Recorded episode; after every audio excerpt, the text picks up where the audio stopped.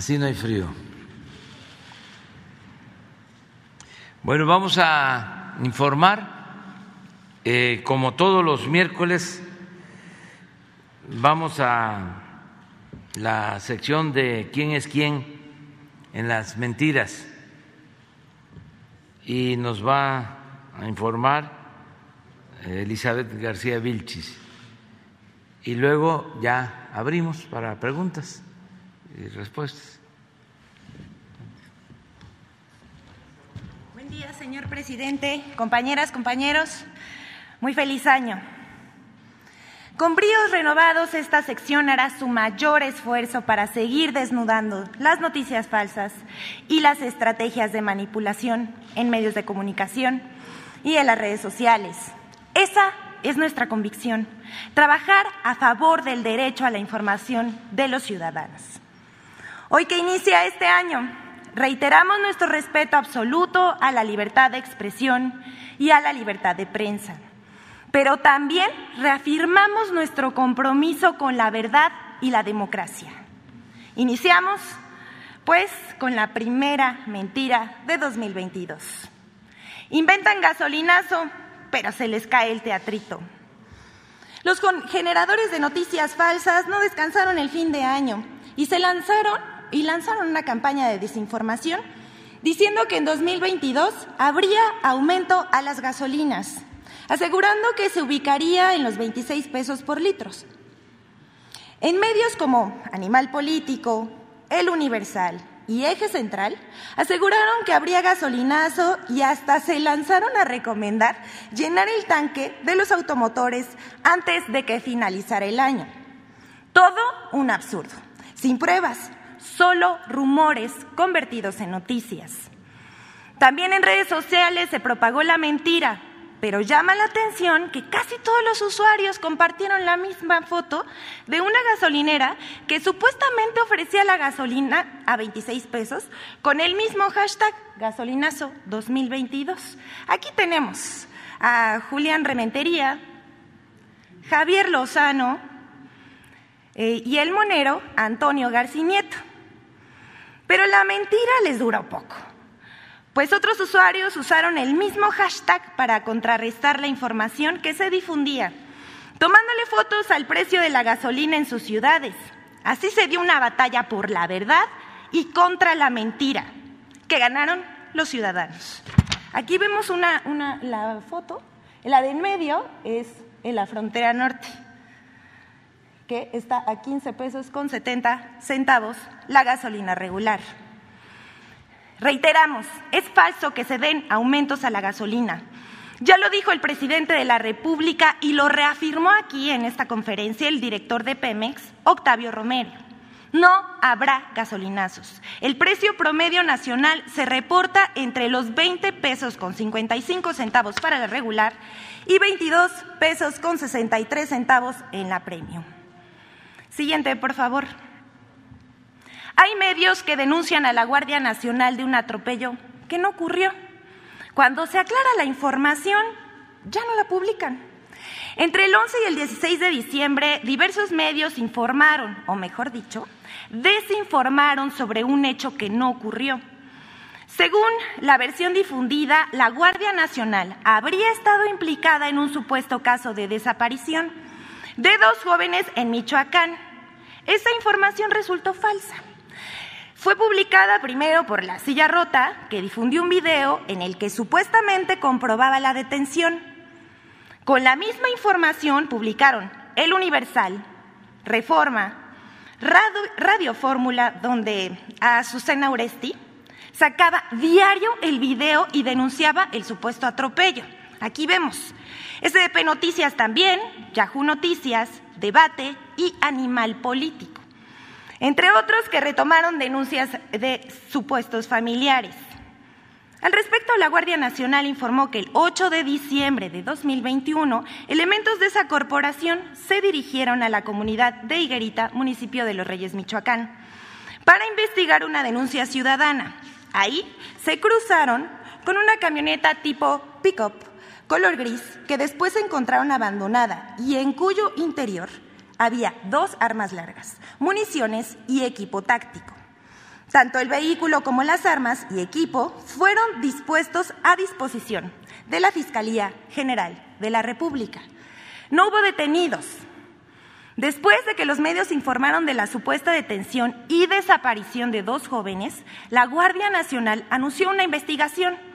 Días más tarde, Asuntos Internos de la Guardia informó que no ocurrió ni la detención ni la desaparición de los muchachos por los elementos de la Guardia Nacional.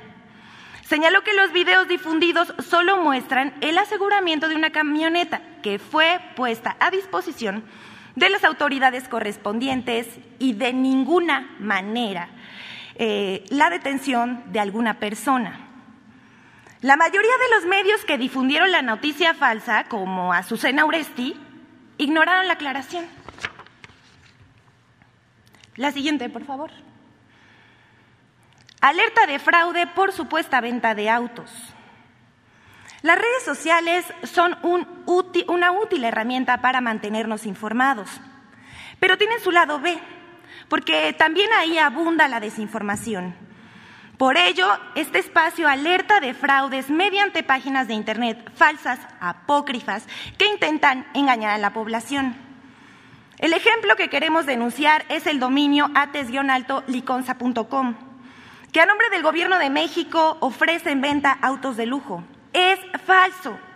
No se dejen engañar. La Administración Pública Federal no ofrece ese servicio, ni pone en venta bienes a través de páginas de Internet ni en redes sociales. Se trata de una estafa. Además, puntualizamos que todas las páginas del Gobierno de México terminan con el dominio .gov.mx y son absolutamente seguras. Señor presidente, aquí termina nuestra sección, pero si me lo permite, queremos mostrar que a pesar de todas las mentiras, queremos eh, que miren cómo terminamos el año. Por ejemplo, en esta encuesta de parametría, el presidente López Obrador tiene el 72% de aprobación, es la encuesta de parametría. Al cierre del año, el economista le da el 67% de aprobación al presidente López Obrador. Y en la encuesta de demoscopía digital, 68.4%. Tenemos una más la del financiero, ¿perdón? Ah, esta es la del financiero. ¿Y es cuánto, señor presidente? Felicidades. Gracias.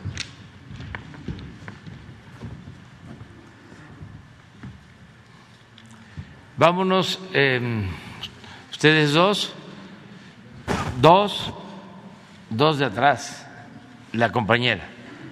Ayúdenme nada más para, ya que cada quien sepa, ¿no? detrás de quién va. Gracias, presidente. Eh, Nancy Rodríguez de Oro Sólido y Empuje Migrante. Buenos días a todos. Eh, presidente, la semana pasada recibí una llamada de la Secretaría de Gobernación. Eh, me informaban que era para darle seguimiento a una denuncia que le hicimos aquí acerca del cártel inmobiliario del Estado de México por parte de jueces y notarios. Esto es un eh, que está encabezado por el notario Raúl Nameneme, incluso me lo mencionaron en la llamada. Eh, esto, presidente, bueno, pues causó eh, gran esperanza en los afectados porque es un despojo que han estado haciendo durante muchos años a personas de la tercera edad. Presidente, pero mire, yo le quería hacer nada más mm, la mención de que usted también dio indicaciones en aquel entonces para que la secretaria de Gobernación pudiera recibirnos para revisar este código de ética de los notarios, de los abogados. Eh, sabemos ¿no? que, por ejemplo, el secretario de Gobernación es notario, su papá, eh, también la secretaria en aquel entonces, eh, Olga Sánchez Cordero. Es un tema muy, muy sensible para todos ellos pero sí sería importante, presidente, que al menos nos dieran algún informe de cómo es que se está supervisando o revisando a este gremio, porque pues desafortunadamente ha sido muy oscuro, muy opaco, durante muchos años. Ha habido notarios que también han sido procuradores.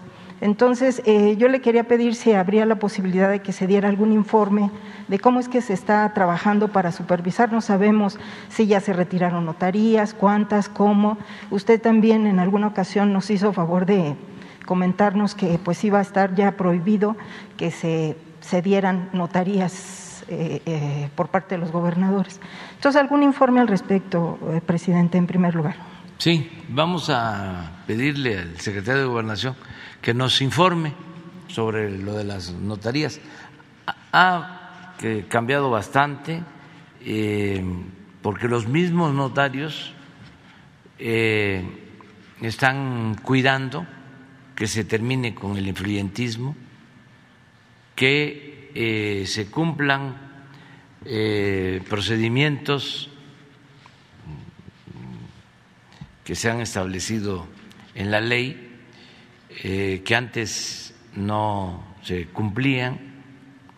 Entonces, eh, sí se ha avanzado bastante, pero de todas maneras vamos a pedirle al secretario de Gobernación que eh, nos informe. Y ojalá, ojalá em, se acabe con la práctica de entregar las notarías por razones políticas cada fin de sexenio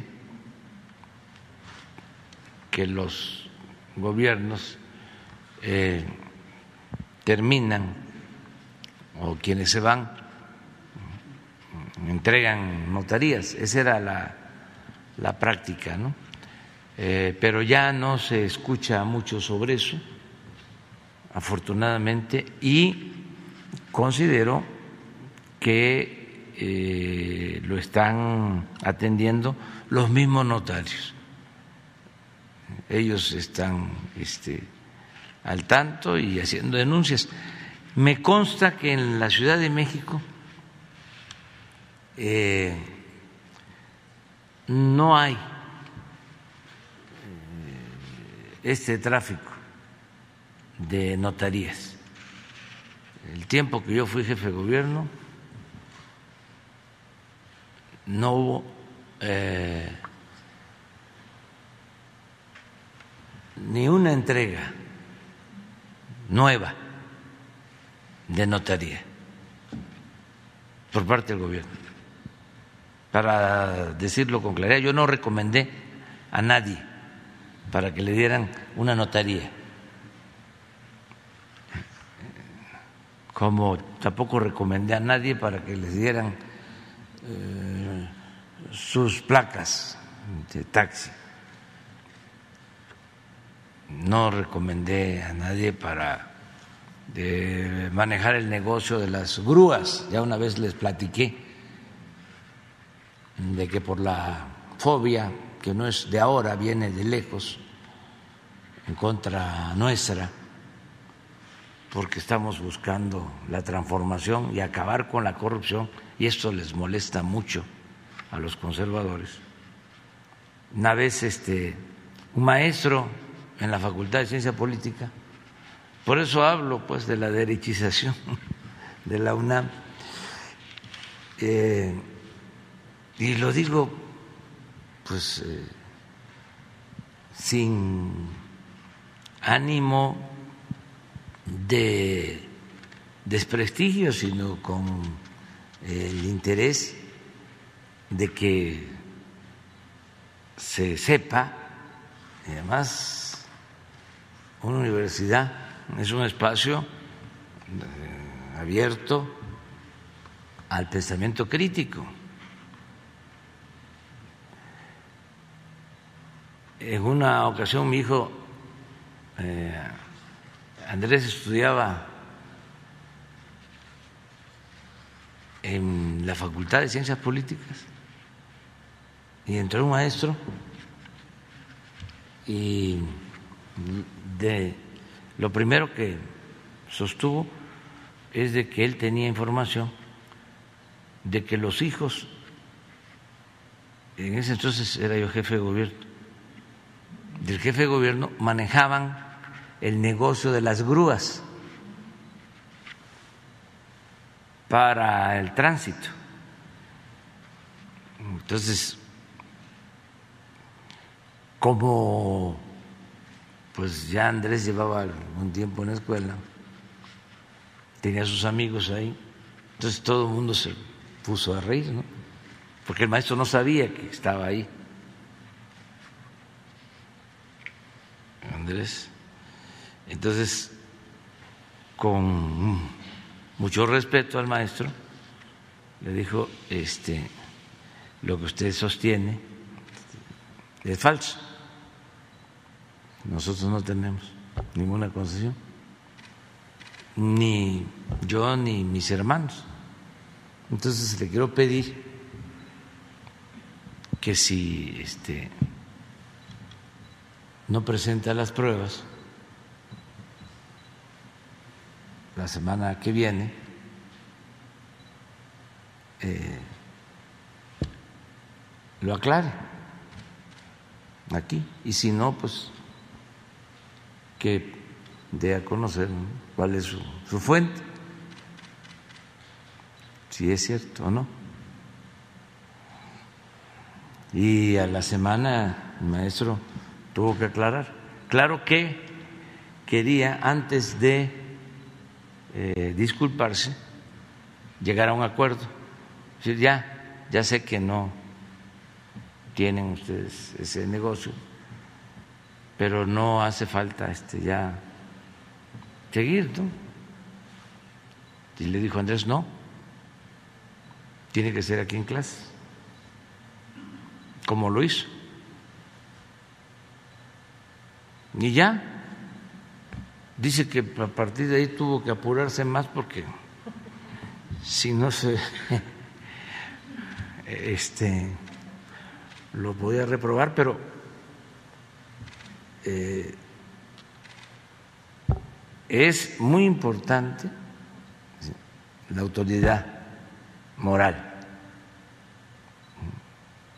Entonces, en el caso de las notarías, me tocó a mí eh, ver cómo participaban los notarios aquí, eh, con independencia, ejerciendo su, su autonomía, y no hubo ningún problema.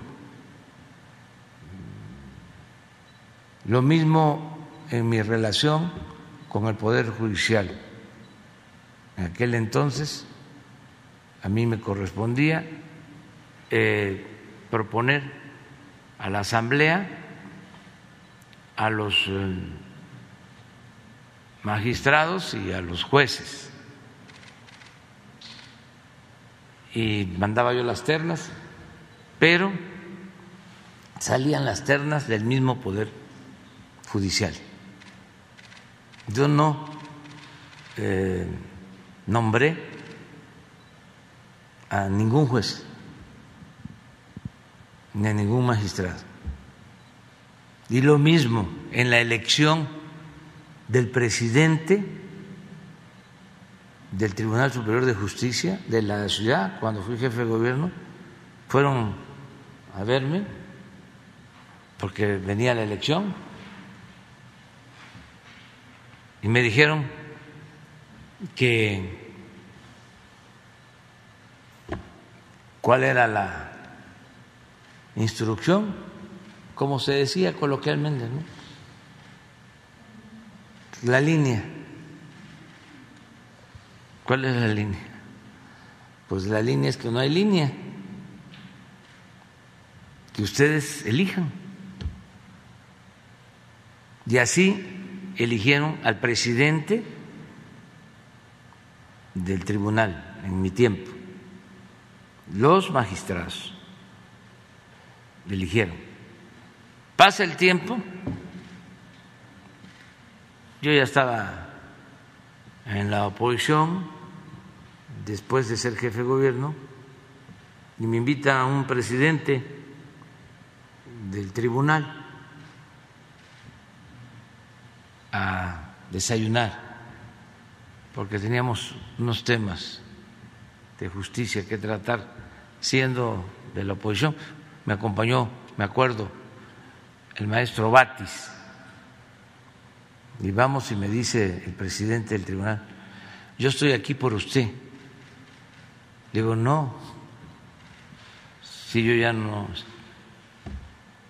era jefe de gobierno cuando entró usted. No, dice, estoy aquí por usted porque se estableció el método y me nombraron los magistrados. No fue el jefe de gobierno. Y en los estados, pues lo ideal sería que no fuesen los gobernadores los que nombraran a los presidentes de los tribunales de justicia de los estados. Nada más que ya ahí no me quiero meter, pero entonces sí eh, es importante el respeto de las autonomías. Por eso también regreso a lo de la revocación del mandato, porque son cosas que se establecen, se siembran si dejamos establecido el método de la revocación del mandato, hacia adelante ya queda un instrumento para que la gente pueda solicitar que se vaya un mal gobernante. Y es un procedimiento pacífico y legal y desde luego democrático. Ya quedó algo establecido. No es de que se elige y hay que esperar hasta que termine. Aunque eh, se perturbe, aunque eh, se vuelva loco, porque el poder atonta a los inteligentes cuando no hay ideales, cuando no hay principios. Y a los tontos los vuelve locos. Poder es una tentación como el dinero. Entonces, ¿cómo se resiste? Con ideales, con principios. Pero también, si llega una autoridad y se desprende del pueblo y se siente absoluta. Entonces los ciudadanos pueden decir, no estás gobernando bien y vámonos a la consulta. Si dejamos establecido esto, es para afianzar la democracia, hacia el futuro, pensando en las nuevas generaciones. Entonces vamos a pedirle al secretario de Gobernación. Sí, presidente, y, con todo respeto, si podríamos eh, fijar más o menos aproximadamente una fecha para, para que no quede así tan en el aire. ¿Te parece unos 15 días? Perfecto, sí. Sí, para que se haga el informe. Todo en función, no, no, no les cuesta mucho este, elaborar o traernos un planteamiento, pero tienen tareas, por ejemplo, ahora el secretario de Gobernación nos tiene que ayudar allá en Quintana Roo y aprovecho para enviar un mensaje a los eh, hoteleros de la Riviera Maya que nos ayuden porque se está definiendo un nuevo trazo para el tren Maya y ojalá y cooperen, no les afecta sus terrenos, es decir, la parte que tienen construida, eh, se va hacer un trazo en los espaldares de sus terrenos, ya no es a la orilla de la playa, sino en la parte de atrás, es un nuevo trazo y para eso eh, he comisionado, le he pedido al secretario de Gobernación que nos ayude, porque eh, tenemos el tiempo encima, no podemos detenernos, son obras que vamos a terminar a finales del año próximo. Entonces, entre más pronto esté el trazo, mejor. Entonces, tiene él esas y otras tareas. Mucho trabajo, claro. Sí. Sí, presidente, gracias. Eh, presidente, en otro tema, si me permite estos este, asuntos, eh, usted hace aproximadamente unas dos o tres semanas y comentó que se iba a destinar un presupuesto especial para estos monumentos históricos, iglesias que sufrieron deterioro por el sismo de, 17. Eh, fíjese que un hermano migrante allá en Nueva York me entregó estas fotografías en propia mano y pues me ha estado insistiendo y lo cual pues yo le agradezco mucho porque como dice usted pues la denuncia es lo, lo importante. Él, se llama Jorge Herreros y esta iglesia pertenece a la población de Isla de la Sal en Puebla.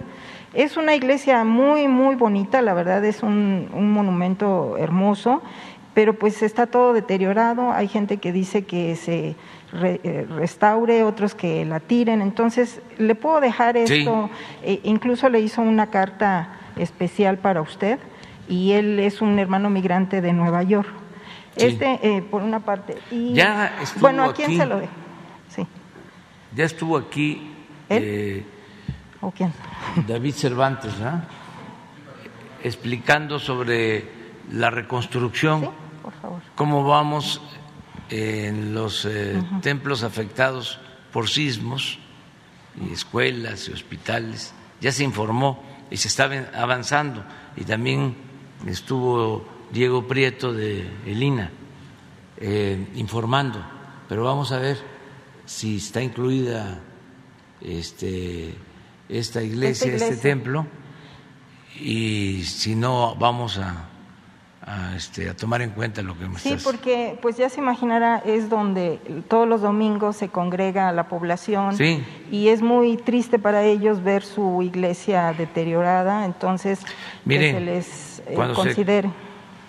eh, conoce más al pueblo, eh, se saben cosas que a veces eh, no todos llegan a eh, saber por distintas razones, porque mm, nacieron en las ciudades, eh, ya no es la vida de nuestros padres, de nuestros abuelos. Pero, ¿qué sucede? Por ejemplo, cuando hay temblores, en el caso de los pueblos, les importa mucho, mucho, mucho, mucho, ¿sí? que les compongan sus casas, que se les compongan sus casas, que les, se les rehabiliten, desde luego la escuela, el centro de salud, pero les importa también muchísimo su iglesia, su templo. Ese es el sentimiento de la gente. Por eso decía el negromante, decía Ignacio Ramírez, que era un liberal puro. Decía, yo me hinco donde se hinca el pueblo. Y él era anticlerical. Pero una cosa es ser anticlerical y otra cosa es ser antirreligioso.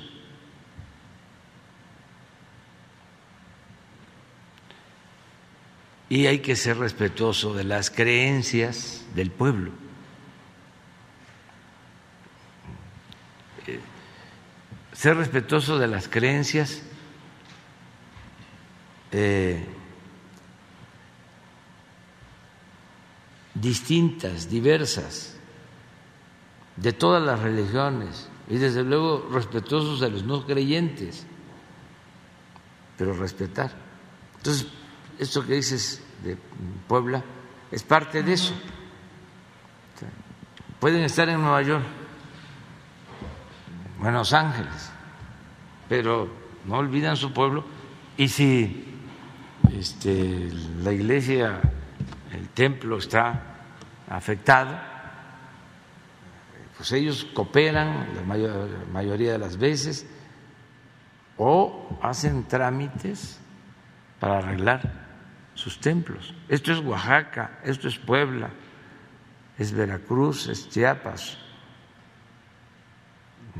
Guerrero, todo México. Entonces, sí, vamos a, ver. Y este, sería conveniente que eh, el INA presentara el informe porque se va avanzado.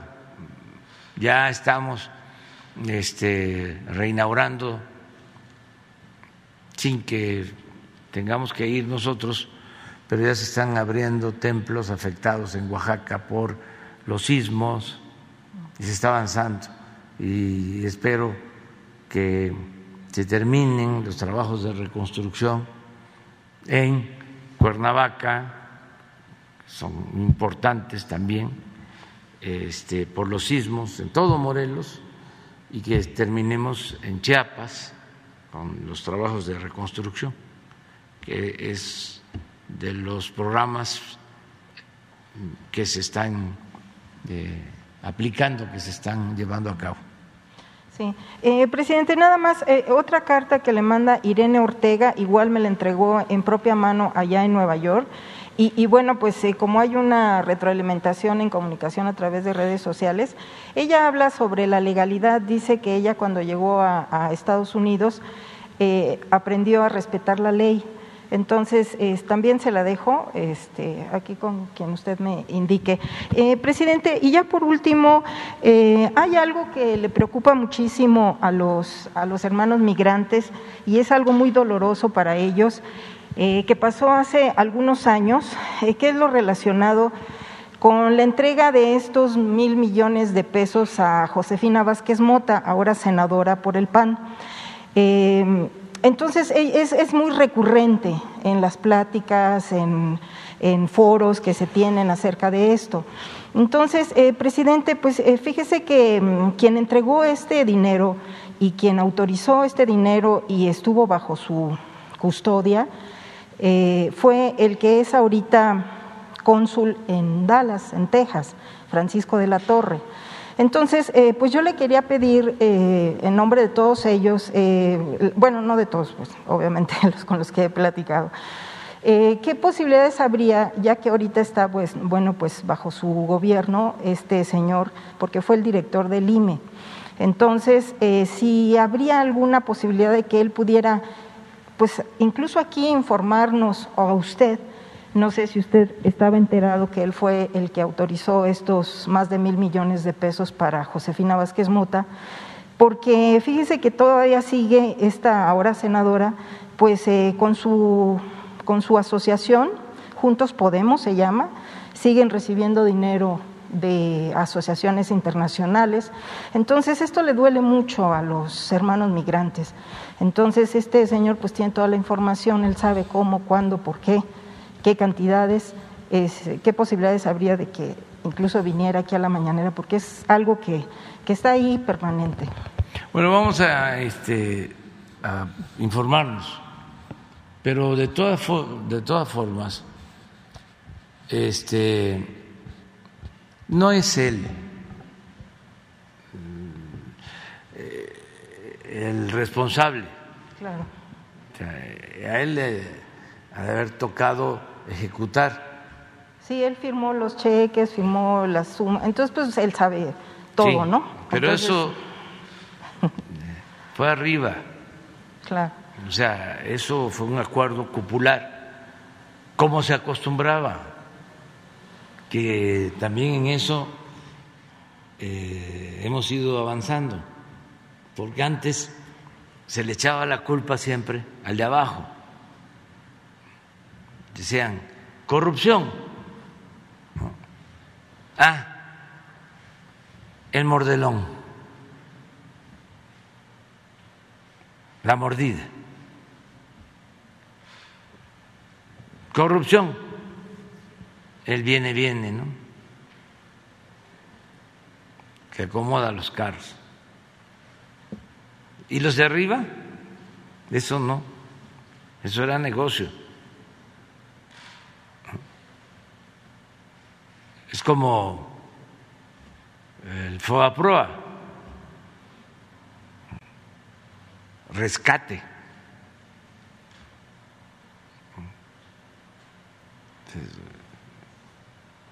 Todo lo de arriba es fomento.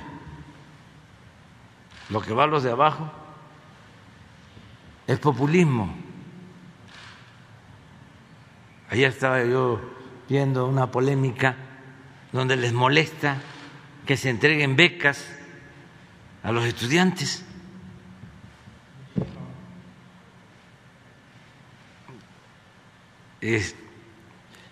eso es populismo, paternalismo. Bueno, yo creo que deben de estar pensando que es hasta comunismo, porque ese es el pensamiento conservador. Entonces, eh, se decía, ¿no? El gobernador tiene buenas intenciones, nada más que lo engañan, no le ayudan sus colaboradores. Lo mismo, el presidente quiere hacer bien las cosas, pero los que lo rodean no le ayudan. ¿No es así? No es así. Está muy difícil que un contrato de obra lo entregue el secretario de Obras Públicas de un Estado sin que el gobernador se entere. Está muy difícil que un contrato para construir un tramo del tren Maya este, no esté enterado el presidente.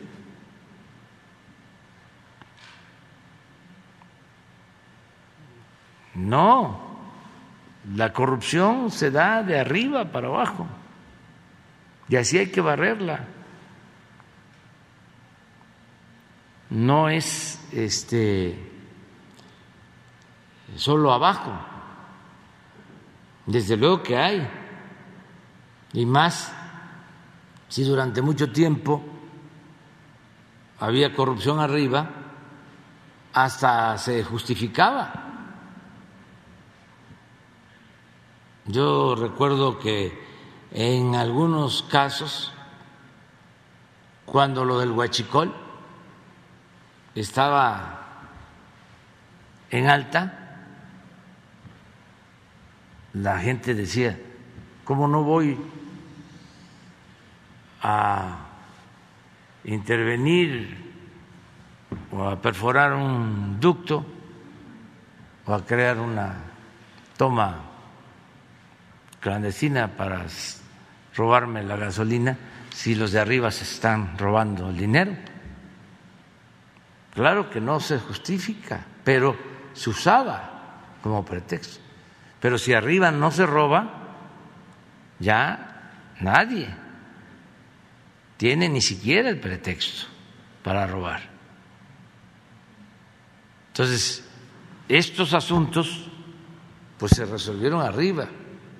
De todas maneras, vamos a hablar con el cónsul que nos diga qué sucedió, aunque pues ya es de dominio público, fue también, son enseñanzas. Eh, un arreglo cupular donde se le entrega un dinero a una asociación civil, porque eso estaba de moda, las llamadas eh, organizaciones no gubernamentales. Fíjense la paradoja, lo contradictorio asociación no gubernamental que dependía de la hacienda pública o organizaciones de la sociedad civil. Entonces les daban dinero y esas asociaciones pues no manejaban con honestidad el presupuesto, el dinero público. ¿Por qué esa enseñanza? Porque eso ya no sucede. Por eso también se molestan. Ahora tomamos la decisión de integrar una asociación de esas. ¿Cómo? Instituto de la Solidaridad o qué? De Desarrollo Social. De Desarrollo Social. ¿Saben para qué era? Para entregar dinero a las asociaciones civiles. Así de ese tipo. Claro, eran otras causas, causas eh, sociales. Bueno, también supuestamente lo de la entrega de los recursos a esta sociedad civil era para ayudar a los migrantes, supuestamente. Así es. ¿Sí? Entonces, ya no eh, se actúa de esa manera. Ayer hablaba yo ya no está este instituto de desarrollo social o de apoyo a la justicia, pero está la Secretaría de Bienestar. ¿Para qué el instituto? Pues era para entregarle dinero a las llamadas organizaciones no gubernamentales. Y por lo general, las organizaciones no gubernamentales de la sociedad civil, y ese es un buen debate que se tiene que llevar a cabo a nivel mundial, no entregan cuentas. En la ONU, por ejemplo, lo poco que se destina a los pobres del mundo se entrega a través de estas organizaciones. Y de por sí es poco. Y la mayor parte de esos recursos se quedan en los aparatos administrativos en donde el director de una organización no gubernamental gana muy bien y tiene asesores y tienen oficinas, pero no le llega el dinero a los pobres. Eso estuvo de moda durante mucho tiempo y sigue estando en algunos países durante el periodo neoliberal, porque así se lavaban la cara. O buscaban los que estaban saqueando a México y a otros países eh, aparentar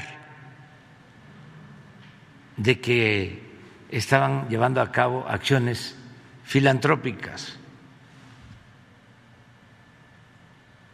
de apoyo, de caridad. Y el colmo era que ese dinero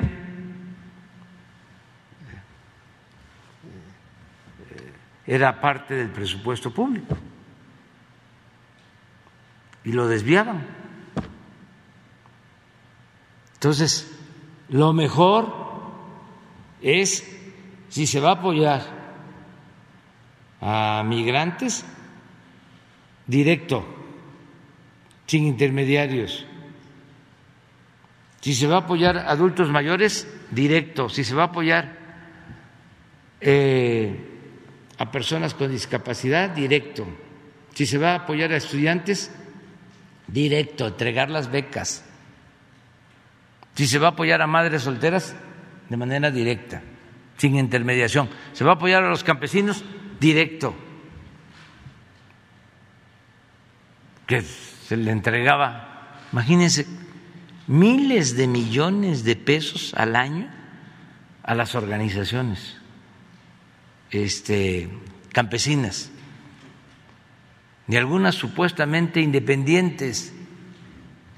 Y los líderes, no, pues con sombreros tejanos y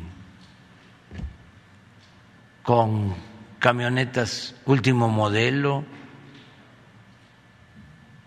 y este si no les entregaban los recursos eh, cerraban las avenidas aquí, en agricultura, o manifestaciones para que les dieran el dinero. Solicitaban, por ejemplo, vivienda, pero no para que la vivienda la construyera la Secretaría de Desarrollo Urbano. No, solicitaban vivienda para que a ellos les entregaran el dinero y ellos eh, hicieran las viviendas, supuestamente. Entonces no llegaba nada, todo se quedaba con intermediarios. Es eh, importante esto del cónsul que estás mencionando, pero primero no eh, es él el, único responsable ni el principal. Eso tiene que ver con un acuerdo arriba.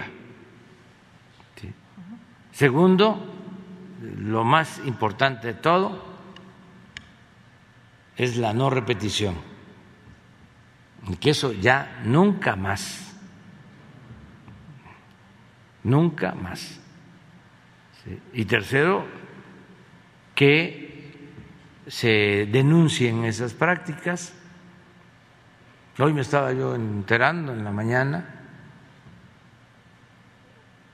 de las eh, empresas que todavía eh, despiden a sus trabajadores en diciembre. Claro, es un despido eh, formal, no real, solo para no pagarles sus prestaciones y los vuelven a contratar en enero. Pero haciendo el análisis de las empresas, este, que llevan a cabo esta práctica, analizando una por una, encuentra uno que la mayor parte tienen que ver con servicios y con lo educativo. o sea, los maestros que están mm, por contrato, los despiden y los vuelven a.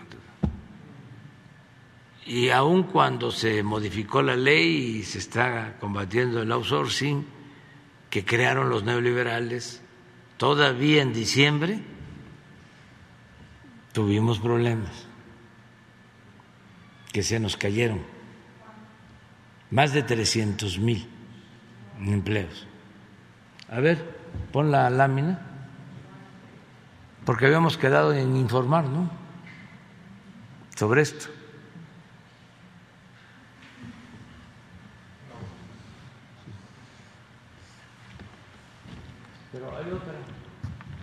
Carlos Torres tiene una. Carlos. es parecida, pero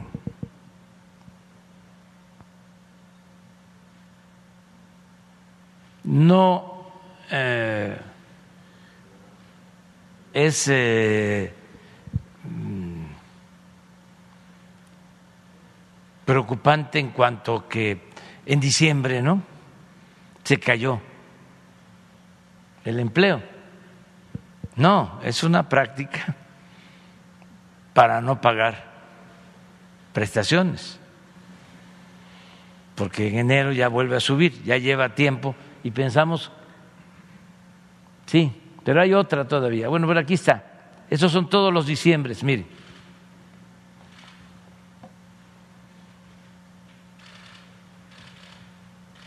Desde que se reformaron la ley, pensábamos que ya con los cambios que hicimos íbamos a poder resolverlo. No, todavía. Pon la otra para el comportamiento del empleo. Miren, ese es cuando llegamos. Aquí, aquí 20 millones 613 mil empleos antes de la pandemia. 20 millones 613. Se cayó a 19 millones 500 mil. Esto fue la pandemia. Estamos aquí en junio, julio del 20 y empezó a subir.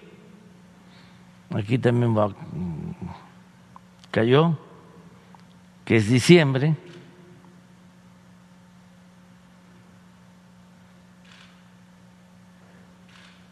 Y empezamos a subir y llegamos en octubre, este es histórico, octubre. Yo estaba eh, esperando llegar a 21 millones, que era histórico la cifra, pero 20 millones 933. Y se nos caen 300 300, más de 300 mil. Y quedamos en 20 millones 620. Nuestro consuelo es que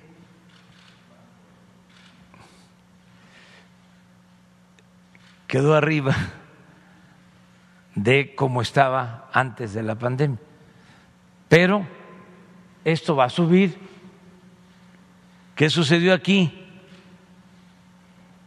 Pues se este, cancelaron contratos para no pagar prestaciones. Entonces estamos hablando con quienes eh, llevan a la práctica este sistema para que eh, contraten con las prestaciones a sus trabajadores. Voy a decir algo. El primer lugar en este diciembre, en este mecanismo de despido, lo tuvo el Tecnológico de Monterrey.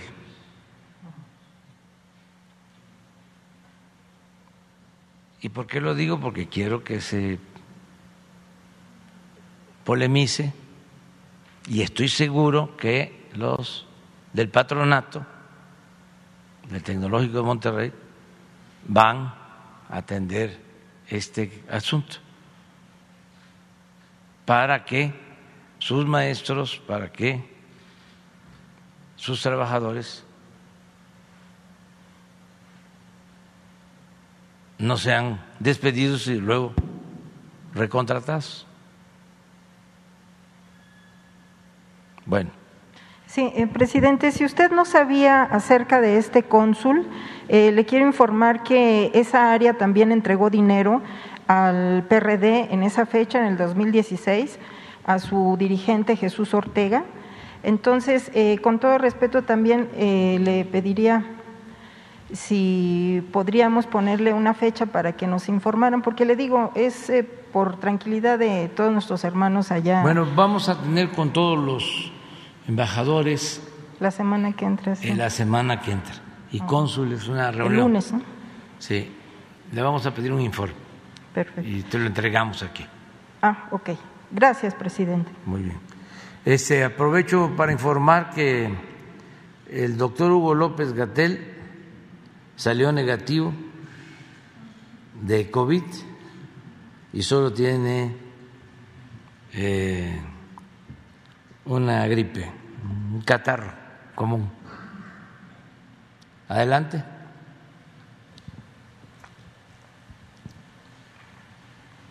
Está afectando mucho la nueva variante, pero afortunadamente este no es grave, no hay hospitalizaciones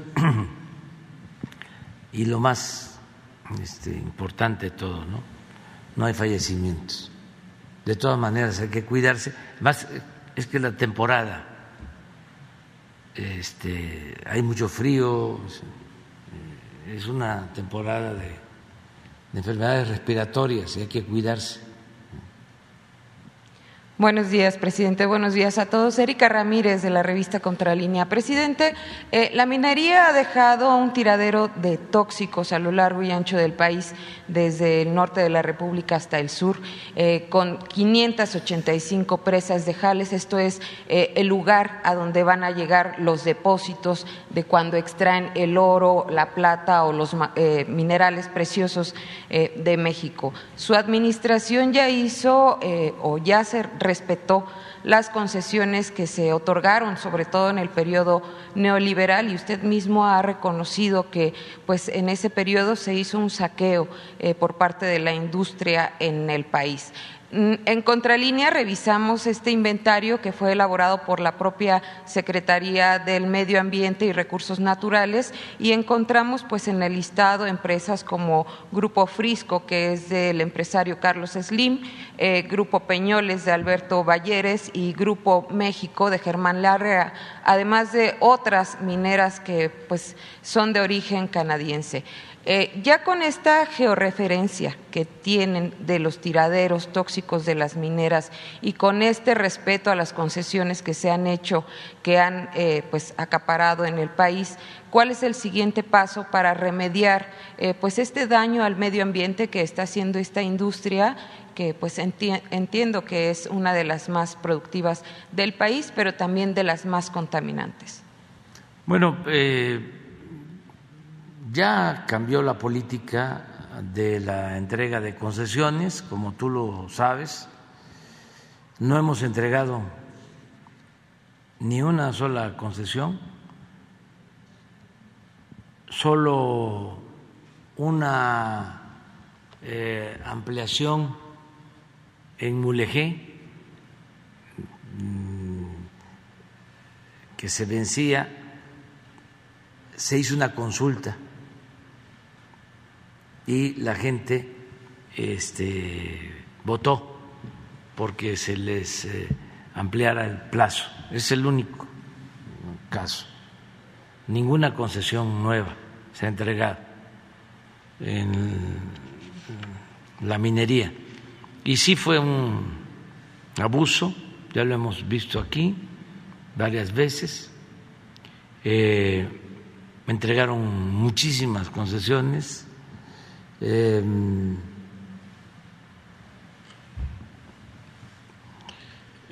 con todas las ventajas, sin eh, pedirles eh, cuidado al medio ambiente, mm, bueno, sin cobrarles impuestos para la extracción de minerales. Todo eso se hizo en el periodo neoliberal. Entonces ya no es así. Sin embargo, pues quedó este tiradero, como tú lo señalas, y vamos a ver qué podemos eh, remediar mm, de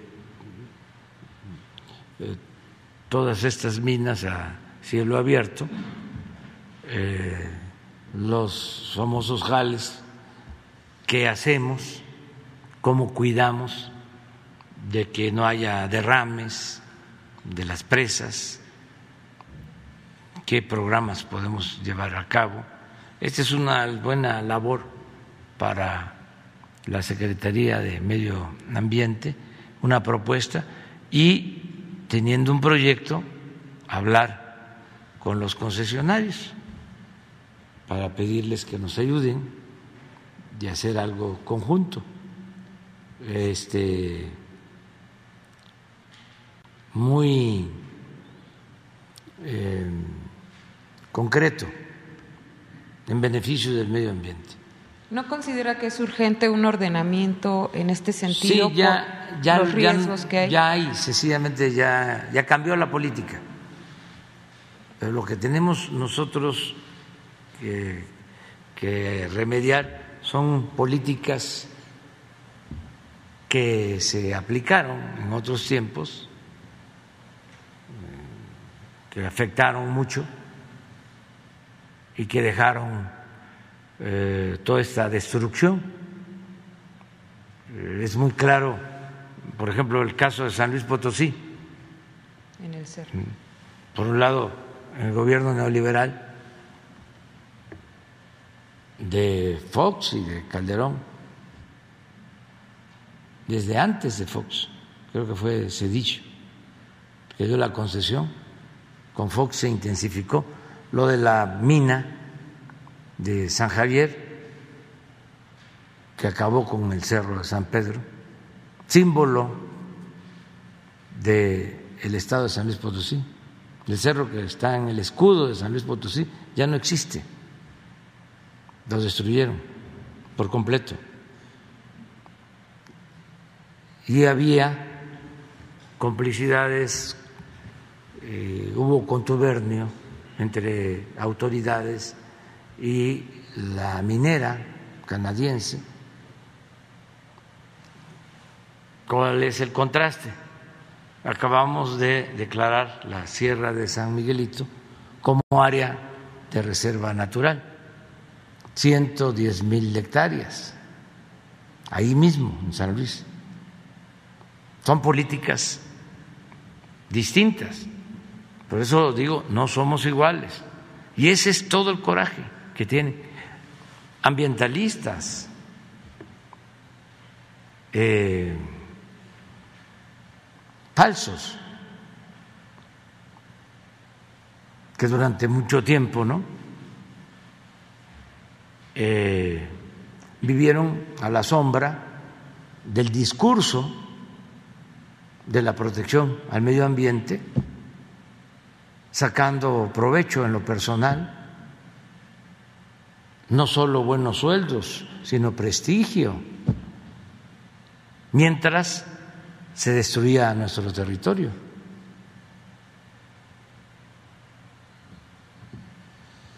Ellos este, vendieron su silencio. Lo mismo del aeropuerto de Texcoco. Ninguna asociación de eh, ambientalista se opuso. Se opusieron los campesinos de Atenco. Eh, pero no, no los ambientalistas. Y no habían paros. Las asociaciones no gubernamentales, bueno, por eso les repartían el dinero. ¿Qué iban a decir? Si estaban este, subordinadas al gobierno. Entonces vamos a ver qué hacemos con estas presas, estos eh, desechos de las minas. eh, vamos a pedirle a eh, María Luisa Albores que nos presente un trabajo. Tenemos que hacer nosotros lo que corresponde con los pozos petroleros, que también no se cerraron. Aquí se expuso de que ya se está eh, llevando a la práctica un programa para tapar pozos que están en desuso, pero que sí pueden causar daños ambientales. En eso estamos. Y en un segundo tema, presidente, en contralínea tuvimos una lista de 37 delitos ambientales cometidos por empresas privadas, 28 eh, empresas privadas, una estatal y dos que están eh, vinculadas a eh, secretarías estatales. Eh, en el listado se habla de cambios de uso de suelo, derrames de residuos peligrosos por explotación minera, nuevamente, descargas de aguas residuales y, bueno, entre los nombres que aparecen en esta lista están Granjas Carroll, por ejemplo, Volkswagen y Audi, con el uso de bombas antigranizo. También está el banco Actinver con el cambio de uso de suelo en eh, Cancún eh, para elaborar pues ahí sus oficinas y eh, bueno está la minera San Javier nuevamente como una de las contaminantes. En el caso de las empresas públicas aparece la termoeléctrica Manuel Álvarez Moreno en Colima eh, por parte de la Comisión Federal de Electricidad con el derrame de residuos peligrosos. En este sentido, eh, presidente, ¿qué se está haciendo para que, bueno, tanto las empresas estatales como las privadas, pues dejen de cometer estos ilícitos, pues está actuando y eh, estamos pendientes. Ayer estaba la secretaria de Medio Ambiente en Vallarta también por denuncias, con reunión con las autoridades locales, con el presidente municipal de Vallarta y sobre lo que estás planteando, pues lo mismo, vamos a pedirle un informe y en especial lo que tiene que ver con lo de Manzanillo, de en Colima, la termoeléctrica. la termoeléctrica de la Comisión Federal de Electricidad. Sí, porque incluso ya había sido multada por la Profepa en 2018 por justamente este, el derrame de residuos. Vamos a dar un informe. Ok, gracias. Mm, muy bien. ¿Ustedes quién va?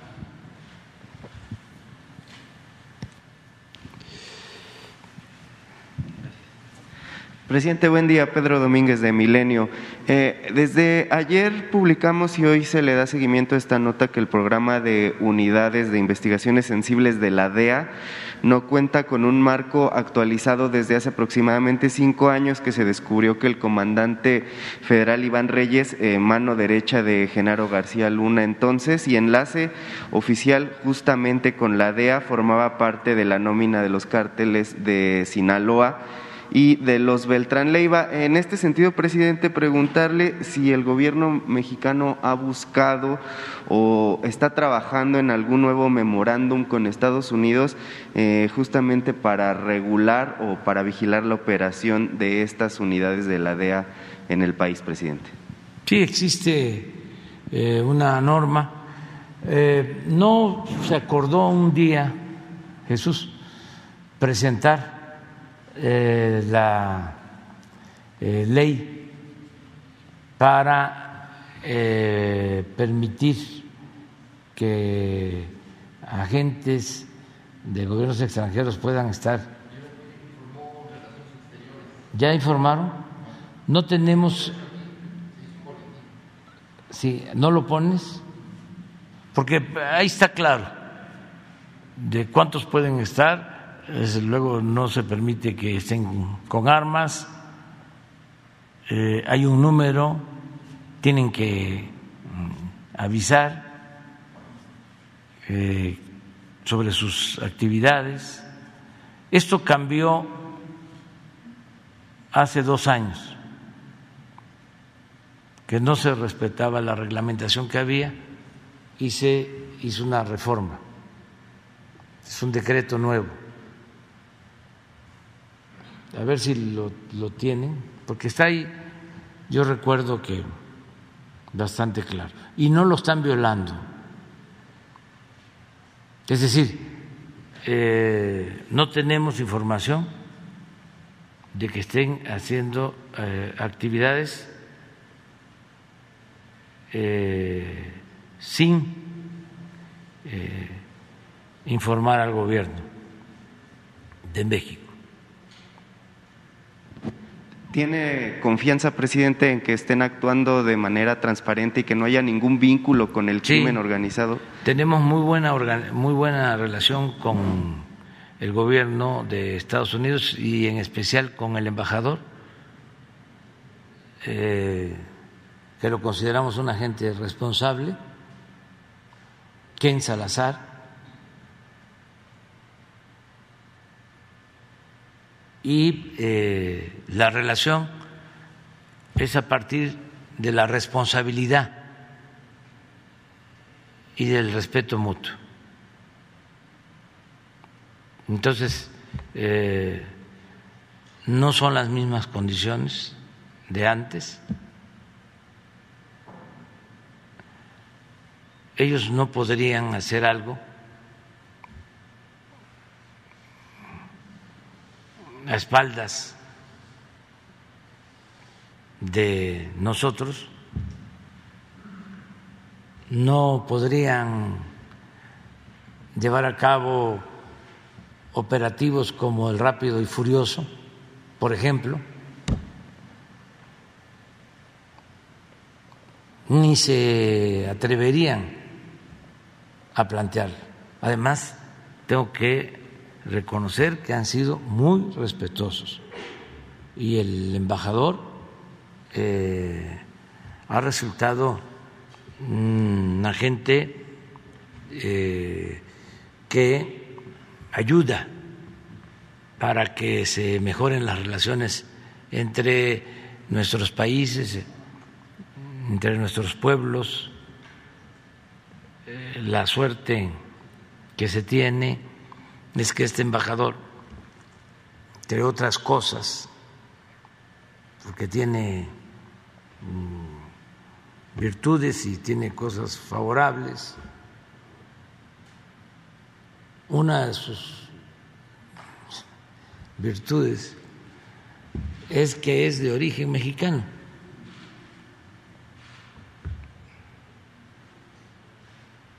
Y la sangre llama.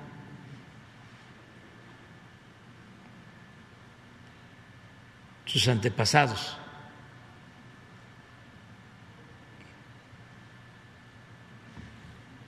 Eh, pues vivieron en Colorado antes de el gran zarpazo.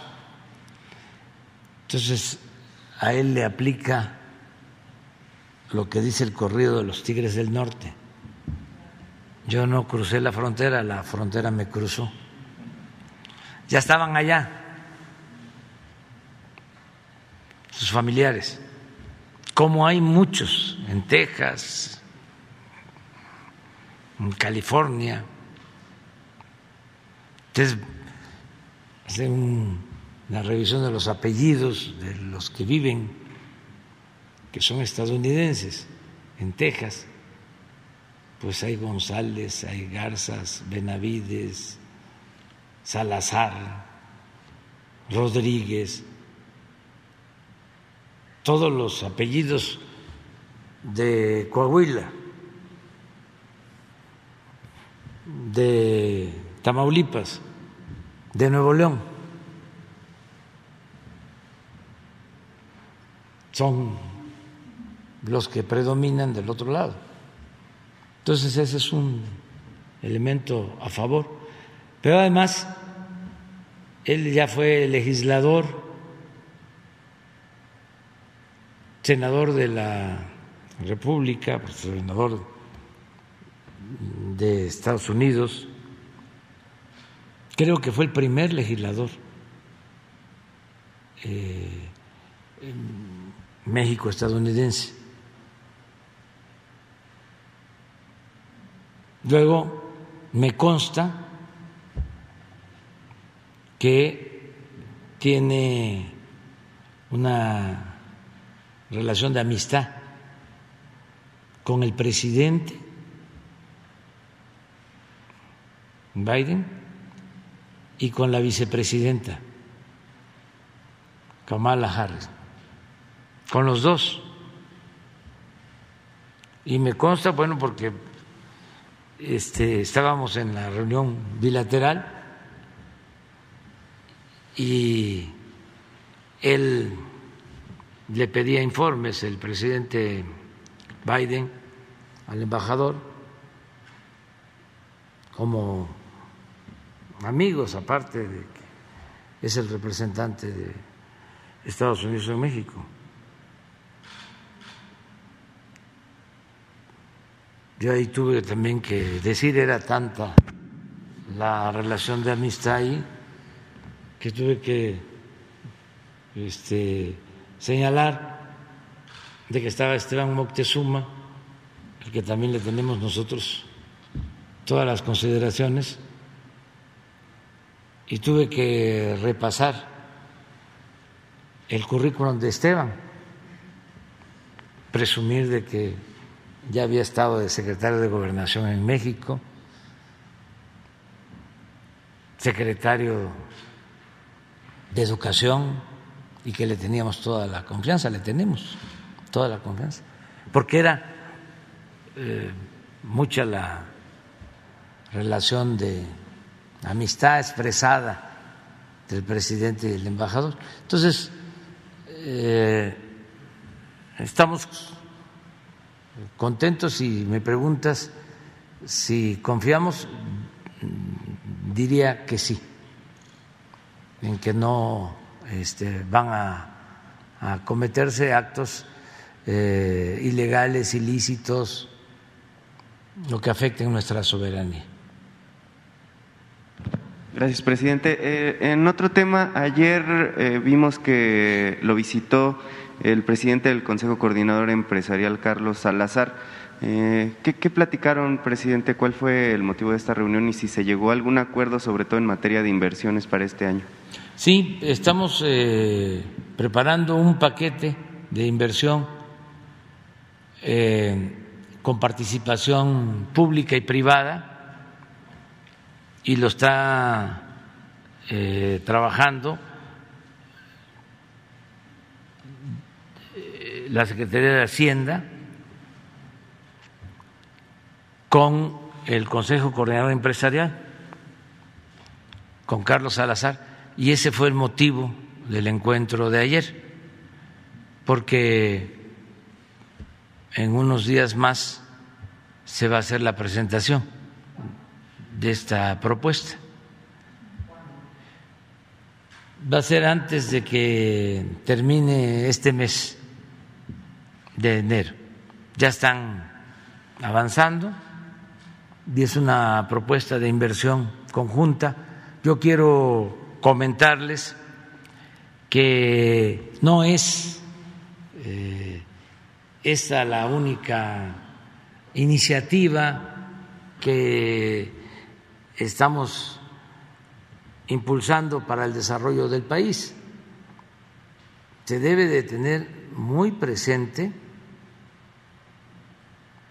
de que eh, se mantiene una relación económica eh, muy activa a través del tratado Eh, esto es fundamental. Sigue llegando inversiones a México eh, y se siguen creando empresas para eh, el fortalecimiento de la integración económica de América del Norte. fue, eh, lo voy a seguir repitiendo, un acierto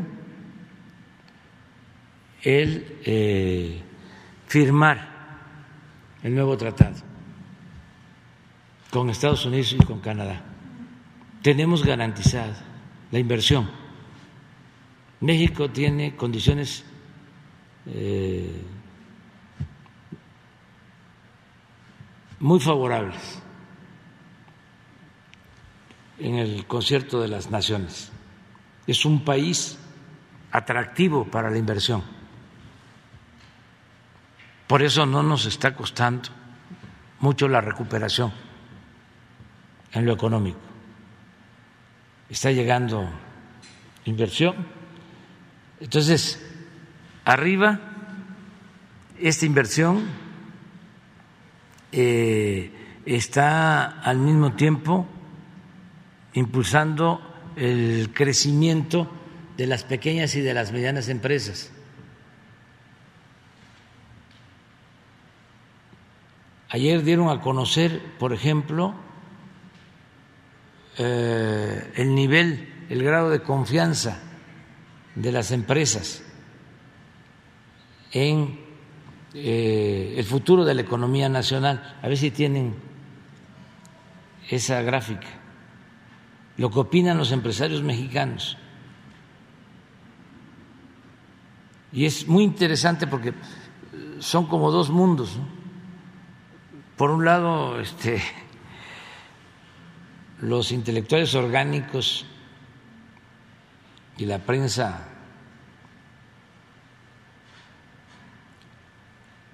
conservadora, ¿no?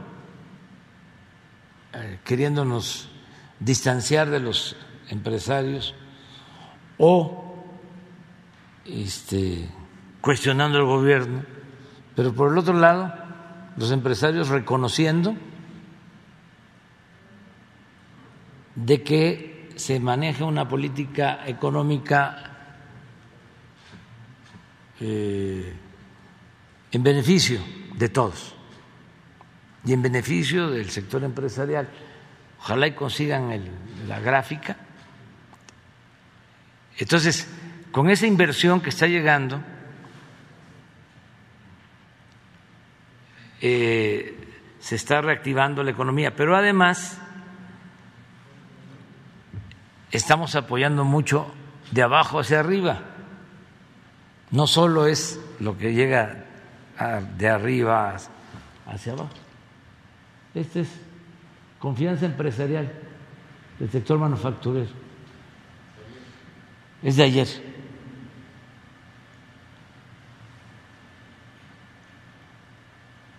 Y lo que se lleva el primer lugar lo que compite con las inversiones que están llegando por el tratado son las remesas. Ayer, antier, dio a conocer el Banco de México el dato sobre las remesas de noviembre. A ver si tienes el cuadro de remesas. Récord este año. ¿Se acuerdan que hablábamos de que en nuestros pronósticos íbamos a llegar a 50 mil millones de dólares? Pues no, vamos a pasar.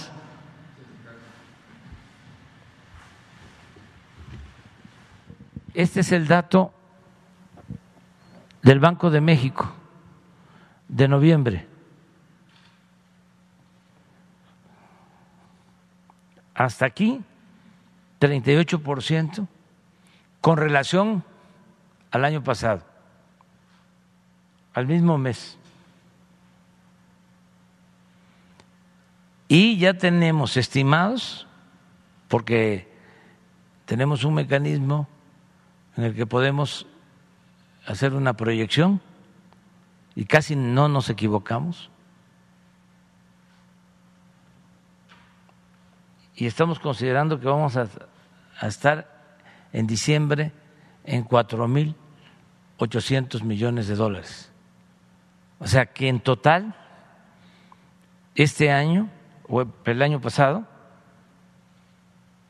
vamos a estar eh, con una suma en remesas de 51 mil 634 millones de pesos, lo que significa un incremento con relación al 2020 51 mil 634 millones de dólares, sí.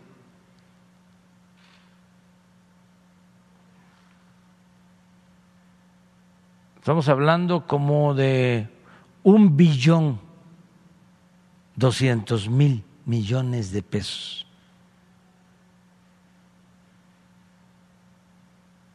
Si hago bien las cuentas.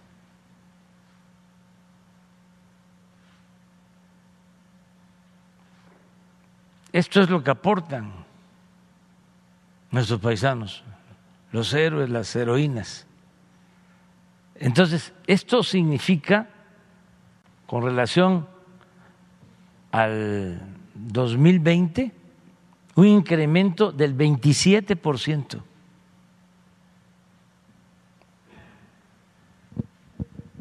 Hablando en términos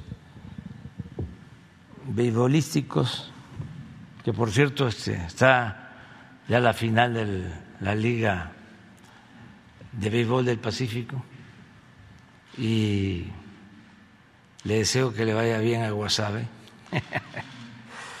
pero, pero hablando en términos beisbolísticos, esto es lo que nos sacó del hoyo.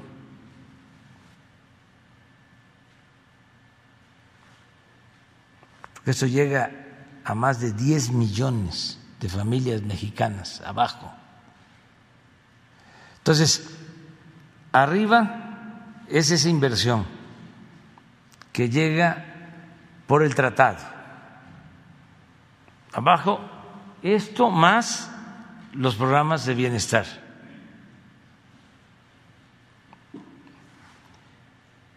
Y de todas maneras, eh, hay mucha obra pública.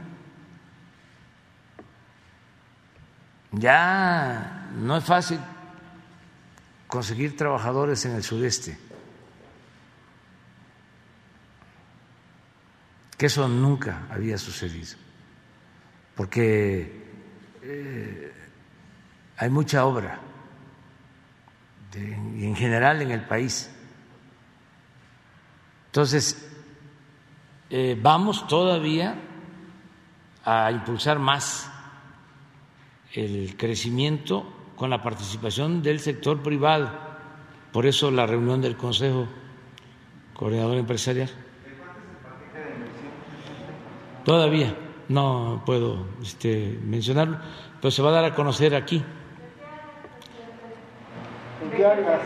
En todos los sectores. En todos los sectores. Pero vamos a esperarnos. Ya muchas cosas eh, que se van a iniciar eh, cuentan con proyecto, ya es para iniciar pronto.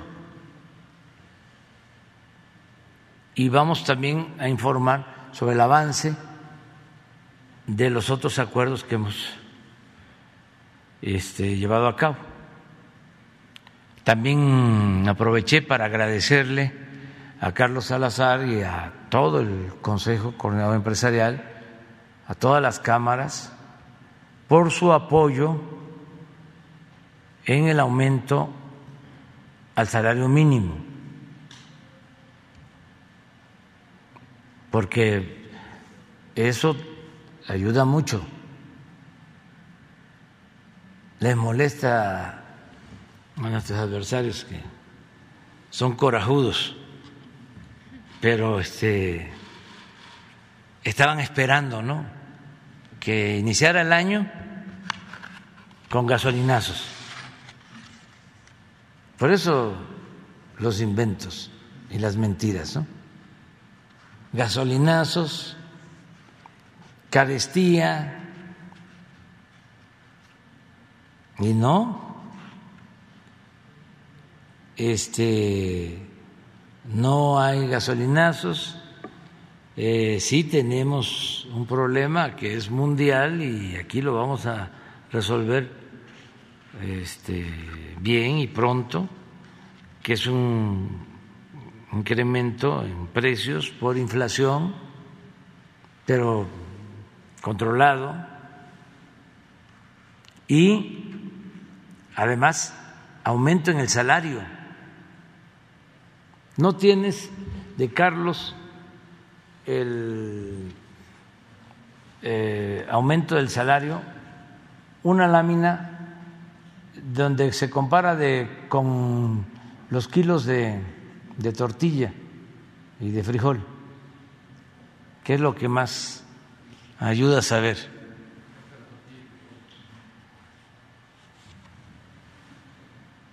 El 18, un salario mínimo alcanzaba para tres kilos de frijol, 3.09 y 6.52 kilos de tortilla. Este es el 18. Si esto lo vemos para acá, para hacia abajo, que incluso debe de haber algo de salario. Hay una de salario de Carlos. Antes de ver esta, para que vean. No, otra.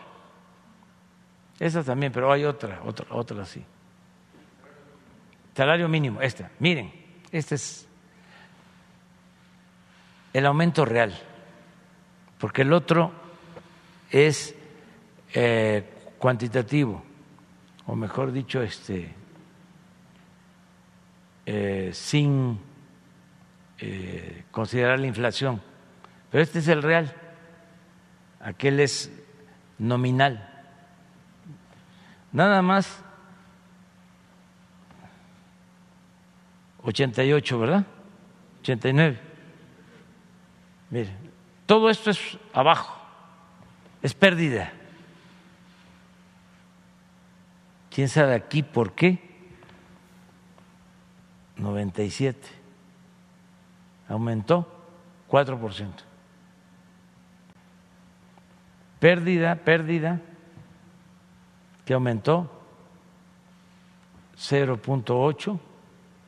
Pérdida, pérdida, pérdida. Aquí arriba del salario, digo, del, del, de la inflación.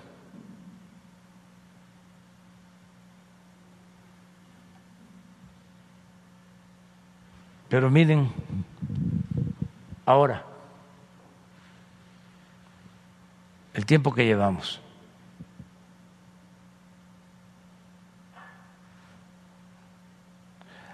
Ahora pon el del, porque este esto es el, el dinero, pero vamos a ver para cuánto alcanza.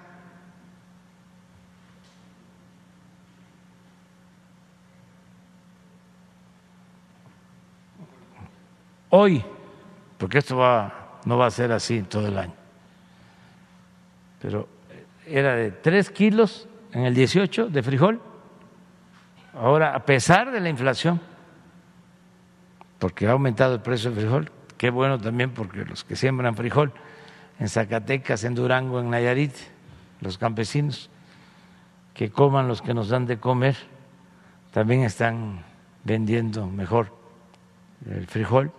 Pero ya el salario alcanza para 7 kilos, 74, casi el doble, no más del doble. La tortilla, a pesar de la inflación, de 6.52 a 9.90, como 3 kilos más.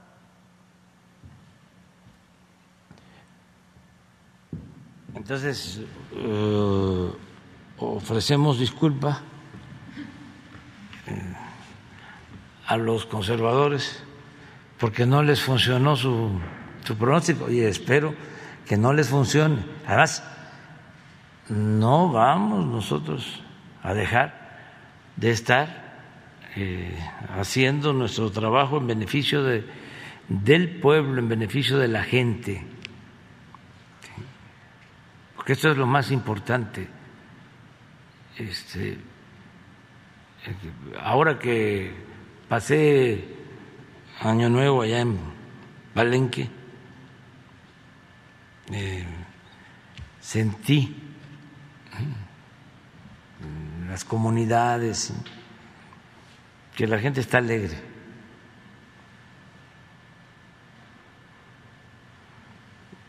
Ah, es distinto. Nosotros tenemos un pueblo trabajador. Eso es importantísimo. Dos, tenemos un pueblo fraterno, amoroso, muy solidario. Y de los gustos que tiene el pueblo de México, entre otros, pues es el baile.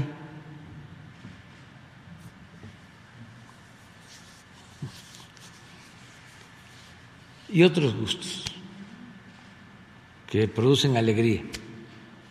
Y un gusto que es algo polémico, pero que viene de tiempo atrás, es el de tirar cohetes.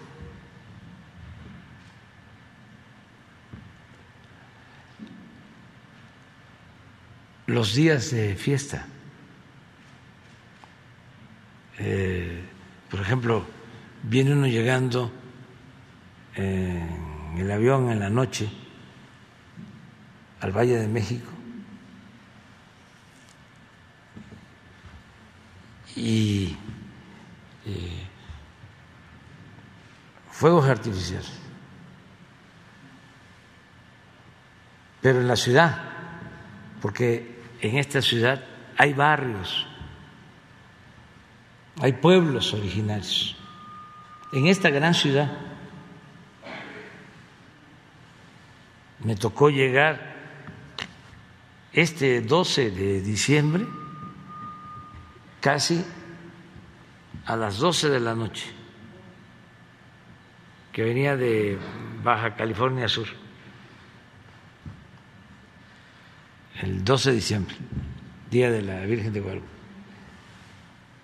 Era un espectáculo. toda la ciudad. Ahora que fui a Palenque, no, los cohetes estaban, pero como nunca. Esa es una muestra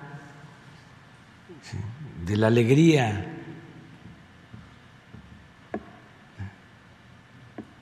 Y mi amigo Pedro Miguel dice que eh, hubo menos ahora, ¿no? Este, y qué bueno porque este, afecta a los animales y que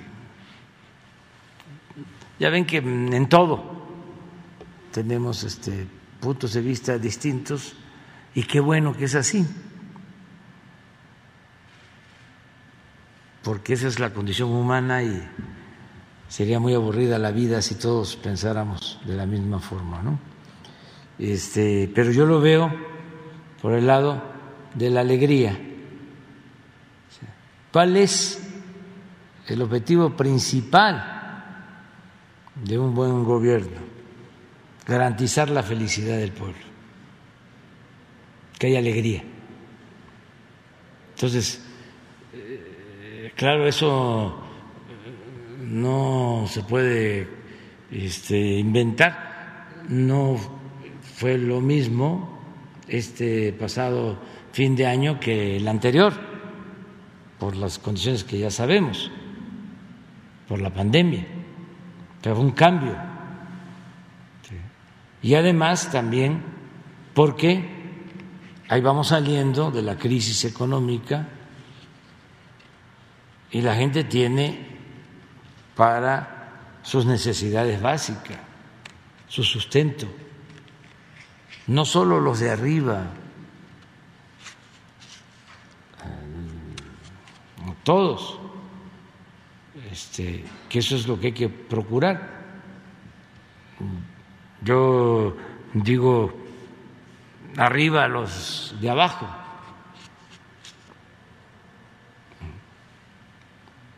Pero no digo abajo los de arriba, digo abajo los privilegios. Porque los de arriba también quiero que les vaya bien. Lo que no quiero es que haya privilegios y que eh, arriba los de abajo. O sea que es distinto. Entonces, quieren ver, por ejemplo, cómo les ha ido a los de arriba, pon la de la bolsa de valores, porque ahí ninguno de los que estamos aquí este, tenemos acciones, ¿verdad? O a lo mejor sí, pero digo, no, no ninguno, pero a ver, mire, las ganancias, el incremento.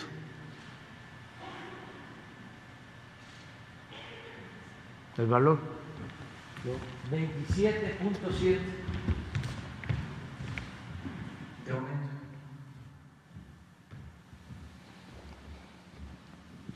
Entonces vamos. Mañana les vamos a presentar todo un panorama general en lo económico, cómo estamos empezando el año, lo económico, eh, lo social y también seguridad. ¿Cómo vamos en seguridad? Que también es un asunto importantísimo. Muy bien.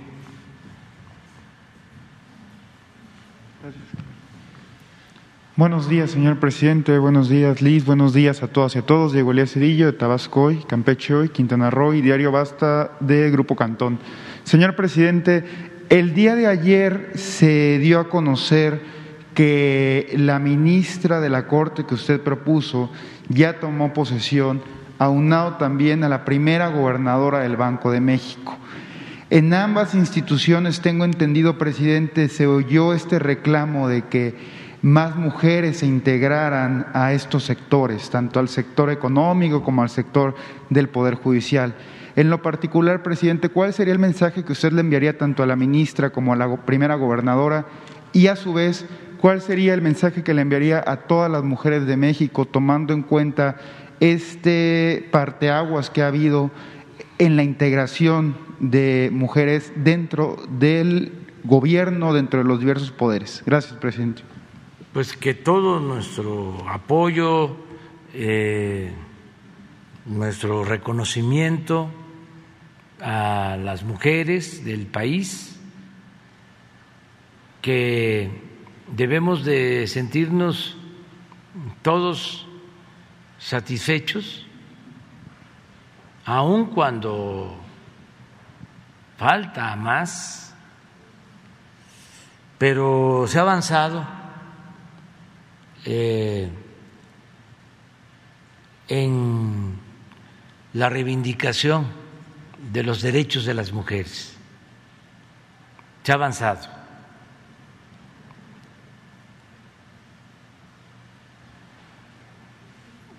Para no meternos en cuestiones que producen polémica, porque en todo haya habido avance, con hechos. Ha habido avance en lo que tiene que ver con los derechos de las mujeres, pero una cosa importante es de que eh, los programas de bienestar, los programas que van a la gente más pobre, más necesitada. La mayoría de los beneficiarios son mujeres.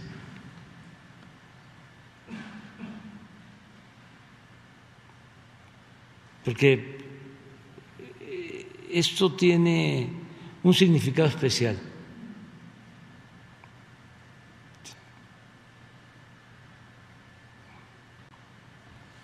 Siempre hemos sabido y nos duele de que el hombre eh, ha sido explotado, oprimido, pero la mujer más.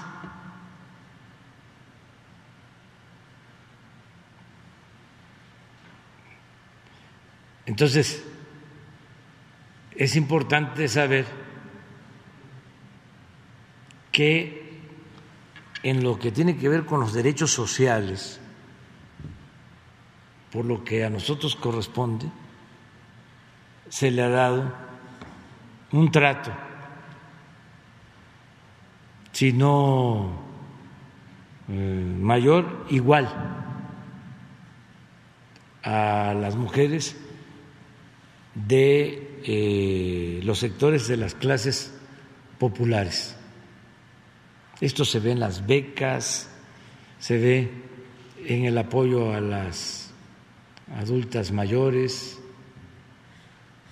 en las, los apoyos a las niñas con discapacidad. Son millones. Eso es muy importante. Luego, eh, no se discrimina a nadie, a nadie no hay discriminación a las mujeres. En el caso de los delitos contra mujeres, se está trabajando para enfrentar el feminicidio, otros delitos, todos los días. Y quien tiene a su cargo esta responsabilidad es una mujer, Rosa Isela Rodríguez, la secretaria de Seguridad Pública. Y Rosa Isela no va a permitir, como no lo va a permitir Leti, que está aquí, de Atención Ciudadana, ni Elizabeth, ni muchísimas mujeres que trabajan en el gobierno, que son servidoras públicas, que se maltrate a otras mujeres. Entonces eso es importante, libertades, no hay discriminación.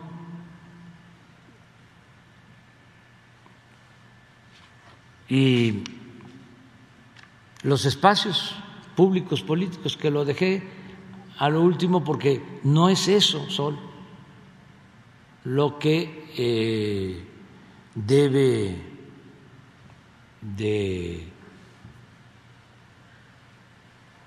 prevalecer en cuanto a derechos de mujeres. No solo son los cargos, sino el bienestar la justicia, pero también en eso, en el gobierno, mujeres. Ahora lo que mencionas es realmente importante, el que ya haya más mujeres en la Suprema Corte. Nunca se había propuesto a eh, mujeres como ahora para eh, ser ministras, nunca. Estoy seguro, ¿eh? me puedo equivocar, pero no creo. Lo segundo, lo que la em, eh, presidencia del Banco de México también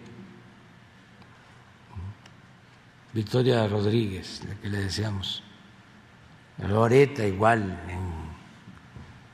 la ministra. Este, y van a seguir participando mujeres. No ha habido un gobierno hasta ahora. Estoy seguro que hacia adelante sí me van a rebasar, sí nos van a rebasar. Pero hasta ahora vamos adelante nosotros. Ningún gobierno en legisladores, en este caso legisladoras, en el Poder Judicial, en el Ejecutivo, en los gobiernos estatales. No. ¿Es un orgullo para usted, presidente? Sí, sí. Y son hechos, no palabras. Porque una de las características, voy a seguir insistiendo en esto, de la época del neoliberalismo, del periodo de pillaje, era la elaboración de un discurso supuestamente progresista, de avanzada, pero era pura demagogia.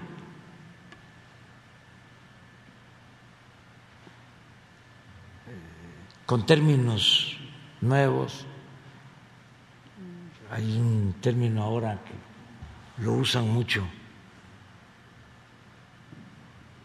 es para decir que uno le tiene afecto a alguien. Empatía.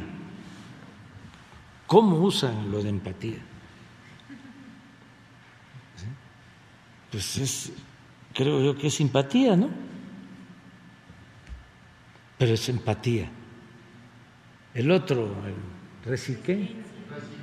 Resiliencia. Y hay otros que muchísimos. O sea, fueron creando pseudo teorías con una nueva terminología, una nueva conceptualización, pero eh, en un plano retórico, simulador,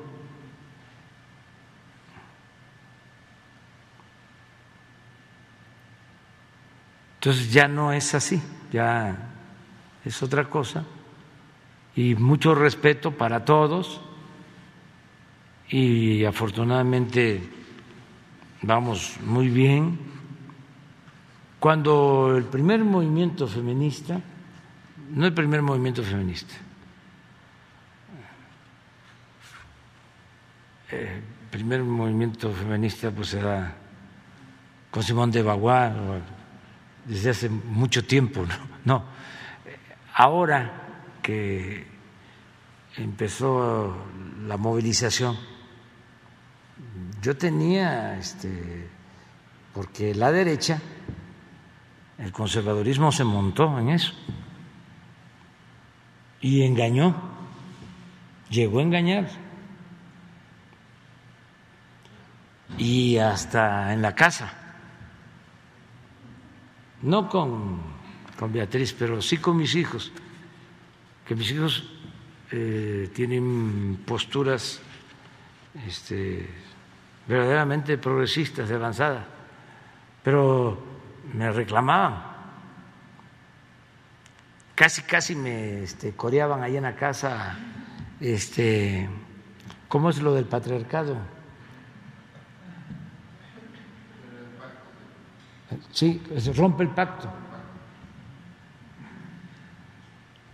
Sí.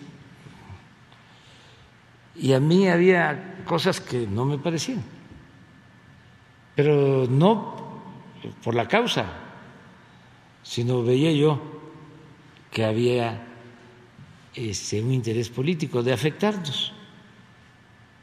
Al final todo quedó al descubierto.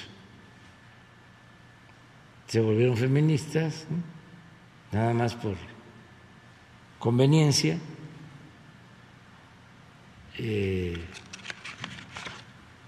y luego pues ya demostraron que no, que, este, que no era así, que era una cosa política, como lo mismo toda la campaña con la pandemia, muy fuerte también. Afortunadamente la gente se ha portado muy bien, no se ha enganchado, no se ha dejado manipular. Eh, y también tengo que agradecer a los opositores, a los conservadores, de que eh, han sido respetuosos, aunque están enojados y a veces insultan y desde luego mienten, pero no ha pasado a mayores, nada, o sea, todo bien. Este, por eso imaginan que el 68 y los tanques, no, pues eso no va a haber. No, nosotros no somos represores. Pero se han portado bastante, bastante bien. Y si este, nosotros los mencionamos aquí, pues es que tenemos que informar, tenemos que este, enfrentar rumores y distorsiones y además defender la transformación, porque al final, imagínense que nos quedamos con los brazos cruzados y que eh, se detenga el proceso de transformación. Mm, eso es lo que está en juego. Entonces ofrecemos disculpas por las molestias que nuestra actitud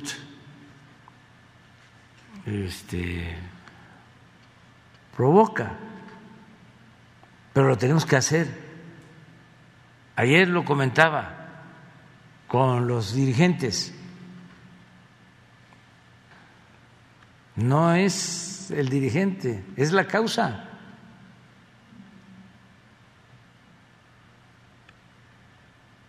Juárez decía, los hombres pasan, las instituciones quedan.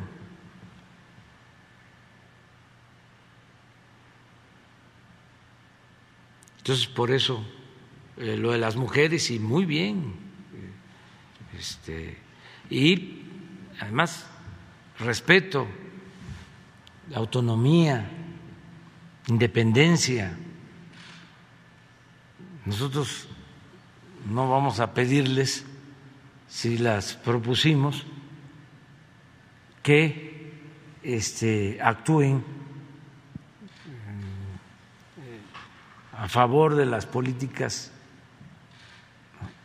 del gobierno. En el caso del Banco de México, este, si no manejáramos responsablemente la hacienda pública, a lo mejor sí podríamos tener la tentación de decir, oye, este eh, haz cuentas como las hacías antes, decirle a los miembros del Banco de México que siempre había remanentes y les transferían fondos de las reservas a los gobiernos. Pero no necesitamos eso, porque como no hay corrupción, nos alcanza el presupuesto.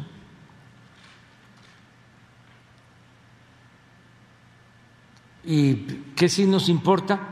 Pues que actúen con profesionalismo y con autonomía para que no eh, se dejen influenciar por nadie y se cuide la economía nacional y se evite el incremento eh, más allá de lo normal de la inflación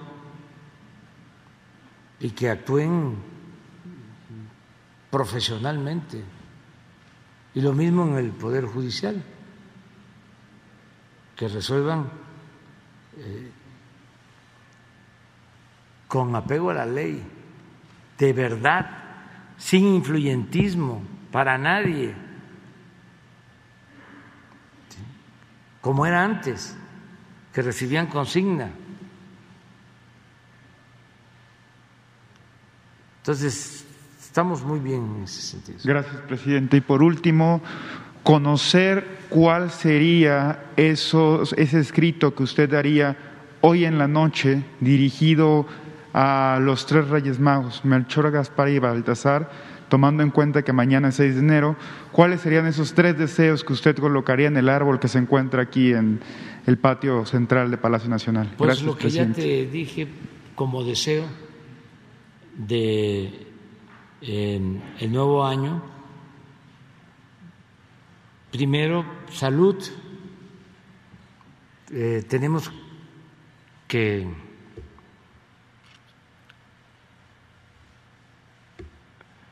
agradecer eh, el que esta eh, nueva variante, aunque es muy contagiosa, no está resultando de mucha gravedad. Entonces, eso es lo primero, la salud. No solo para enfrentar esta variante de la pandemia, sino en general salud, que, que todos estemos sanos, que tengamos salud, todos los mexicanos, porque este, no queremos que nadie esté hospitalizado ni enfermo, queremos que estemos sanos todos. Eso es lo primero. Lo segundo es que sigamos manteniendo nuestros valores culturales, morales, espirituales. Y lo tercero, que sigamos siendo buenos y fraternos. generosos, que practiquemos el amor al prójimo. Ahora, en el caso de Jesús, que todavía está para Reyes Magos, aunque este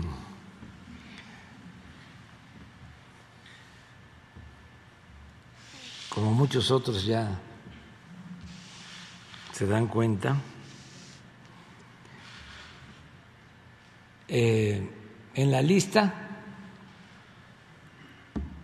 para Reyes Magos es más eh, para las cartitas eh, ropa, zapato.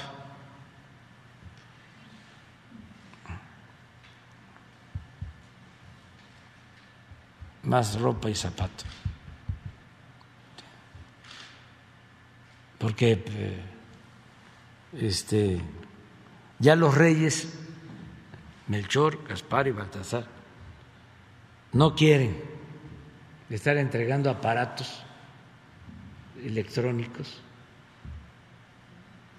esos que se usan para ver series con contenidos violentos. ya no quieren. eh, los mismos este, eh, reyes y el elefante y el camello y el caballo ya no quieren este, eh, nada que tenga que ver con, ¿cómo se llaman estos juegos? Los videojuegos. Nada de eso. No, no, no, no, no les gusta ya. El caballo relincha, este, se echa el, el elefante, sí, el, el camello repara, bueno, al revés, es el caballo el que repara. Pero ya no quieren eso, ya no. no. Pero sí, este, mucho amor para todos los niños. Y hay que seguir creyendo. No se puede vivir sin una creencia. ¿Ustedes creen que se puede vivir sin creer en algo, sin tener una doctrina, sin tener un ideal? No. Siempre tiene que haber algo por delante. que es lo que nos hace, ¿no? Caminar aunque resulte una utopía, pero eso es lo más importante. Ya nos vamos para mañana. Los dos. Ustedes dos. Bueno, nos vemos.